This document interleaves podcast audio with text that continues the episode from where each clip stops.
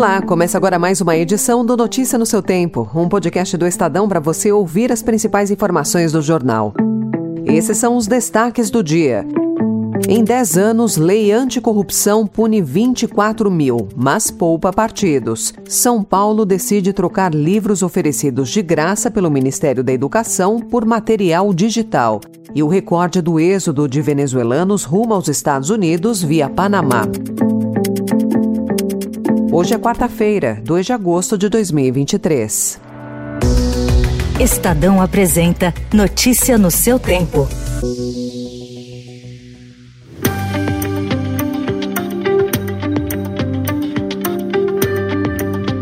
Em vigor há 10 anos, a lei anticorrupção vem punindo empresas envolvidas em desvios de recursos públicos, mas ainda não alcançou os partidos políticos entidades privadas e financiadas com verbas federais, os partidos continuam sem obrigação de adotar práticas de integridade nas contratações em que empregam dinheiro de fontes, como fundo partidário. No setor privado, de 2013 até hoje, a Controladoria Geral da União e o Ministério Público Federal homologaram 74 acordos de leniência com multas que, somadas, chegam a 53 bilhões de reais. A Controladoria contabiliza mais de 24 mil sanções aplicadas a empresas e a funcionários. As punições vão de demissões de envolvidos em casos de corrupção à proibição de firmar contratos com o poder público.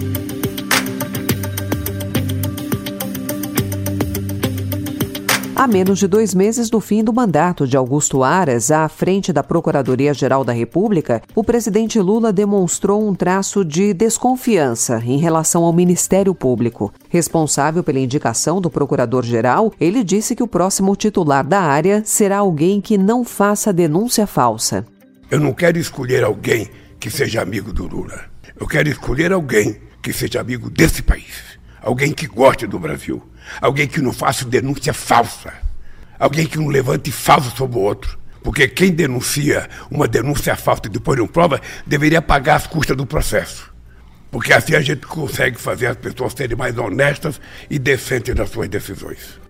Poucas horas depois, falando na abertura dos trabalhos do STF no segundo semestre, Aras discursou em tom de despedida, com uma declaração que pode ser entendida como uma resposta a Lula.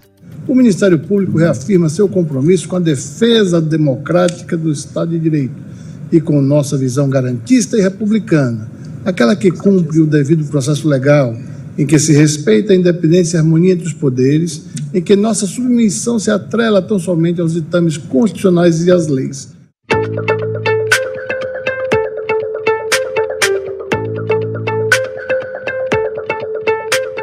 Já no Congresso, durante a CPMI que investiga os ataques golpistas em Brasília, Saulo Moura da Cunha, então diretor responsável pela Agência Brasileira de Inteligência, a ABIN, afirmou que alertou pessoalmente o então ministro-chefe do Gabinete de Segurança Institucional, o general G. Dias, para o agravamento dos riscos de invasão da sede dos três poderes no dia 8 de janeiro. Às oito e pouco da manhã, eu, eu sinalizo os 105, 105 ônibus e ele me responde dizendo acho que vamos ter problemas.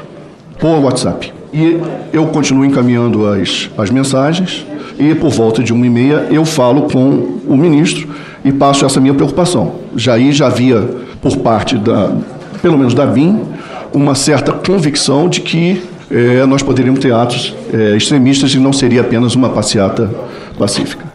O depoimento foi aproveitado por bolsonaristas para tentar alegar uma suposta omissão do governo federal. Por outro lado, parlamentares da base do governo exploraram que autoridades do governo do Distrito Federal também foram alertadas para os riscos e não evitaram a invasão. Está encerrada a votação. Com 14 votos sim, 10 votos não, está aprovado. E a CPI do MST aprovou ontem a convocação do ministro da Casa Civil, Rui Costa. O chamamento foi alvo de obstrução do governo por mais de um mês, mas a oposição, enfim, conseguiu colocar o objeto em pauta.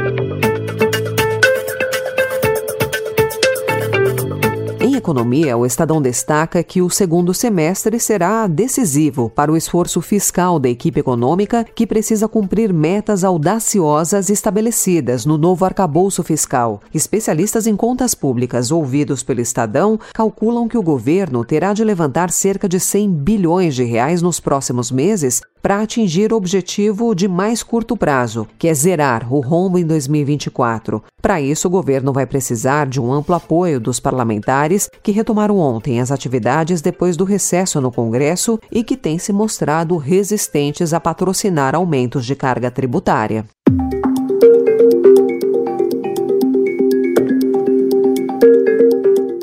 Nos destaques internacionais, o número de migrantes que cruzou o Estreito de Darién, um perigoso trecho de selva entre Colômbia e Panamá, rumo aos Estados Unidos. Foram mais de 248 mil nos primeiros sete meses do ano, superando o total de 2022, que já era um recorde. A metade saiu da Venezuela. O aumento ocorre apesar de um acordo entre Estados Unidos, Colômbia e Panamá de investir para reduzir a pobreza e criar empregos nas comunidades da fronteira colombiana e panamenha. A fila puxada pelos venezuelanos também inclui haitianos, equatorianos, cubanos e até brasileiros.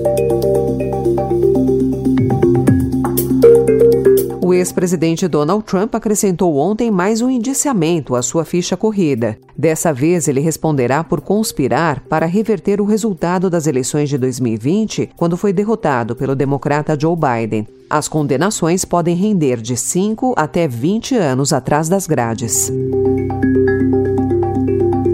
Biden entra na disputa presidencial com bases mais sólidas do que há um ano. Segundo pesquisa New York Times Siena College, publicada ontem, o índice de aprovação do presidente vem subindo. A sondagem, no entanto, mostra que ele está empatado com Trump. Os dois aparecem com 43% em uma revanche da eleição de 2020. cresceram o respeito e a admiração pela figura do fazendeiro que descarregara a arma matando a mulher num feminicídio. Porque assim, diz Jorge Amado, era em Ilhéus, honra de marido enganado só com sangue podia ser lavada.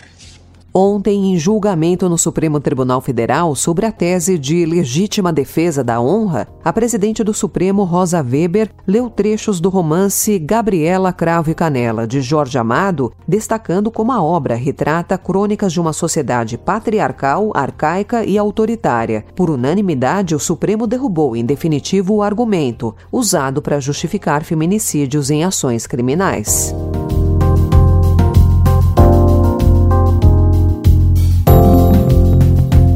Supostos confrontos com a polícia deixaram até a noite de ontem 14 mortos durante a Operação Escudo, que acontece na Baixada Santista. A operação teve início após o assassinato de um soldado da rota. Segundo a Secretaria de Segurança Pública, a operação visa reprimir o tráfico de drogas e o crime organizado. Ontem, o governador de São Paulo, Tarcísio de Freitas, disse que os responsáveis por possíveis excessos ou falhas serão punidos. Que tiver de de abuso, nós vamos punir severamente.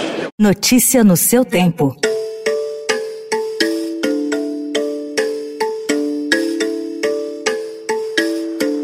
O Estadão também informa hoje que, pela primeira vez, as escolas estaduais de São Paulo não receberão os livros didáticos do Programa Nacional gerido pelo Ministério da Educação. O secretário da Educação paulista, Renato Feder, resolveu abrir mão de 10 milhões de exemplares para os alunos do Ensino Fundamental 2 no ano que vem para usar apenas material digital. Ele disse ao Estadão que o material digital é produzido por uma equipe da Secretaria da Educação com 100 professores alinhado ao currículo paulista e destacou também que o que seria recebido pelo governo federal seria mais superficial. A decisão motivou uma série de críticas de especialistas, de editoras e de entidades de professores.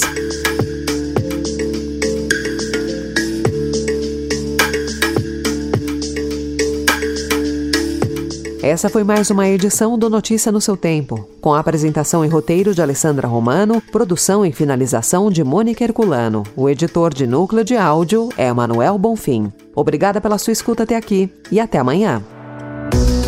Você ouviu Notícia no seu tempo.